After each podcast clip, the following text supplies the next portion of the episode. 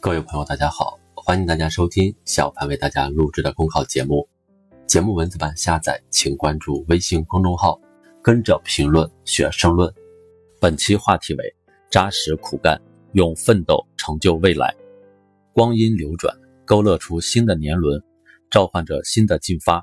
今天的中国又一次站在重要的时间节点，再一次呼唤奋斗者的担当。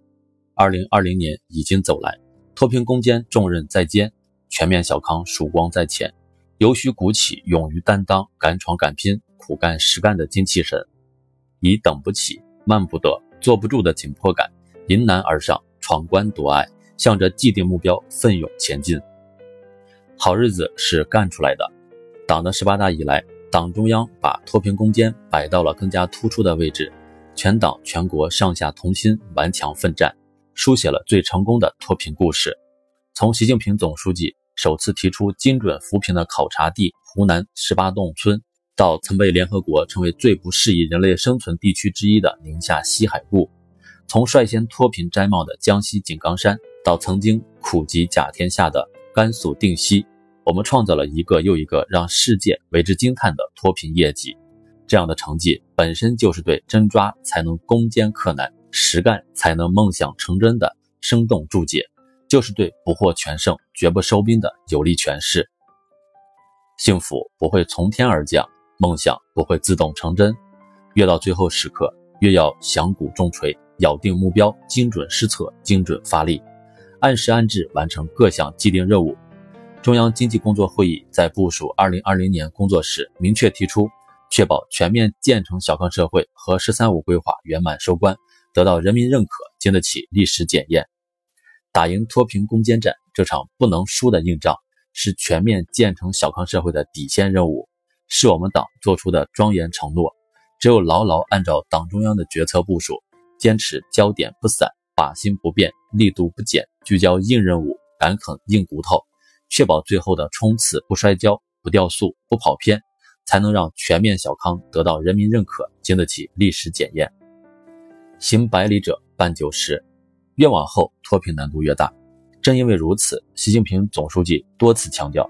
打赢脱贫攻坚战不是轻轻松松一冲锋就能解决的。全党在思想上一定要深刻认识到这一点。需要看到，目前脱贫攻坚依然面临不少硬任务，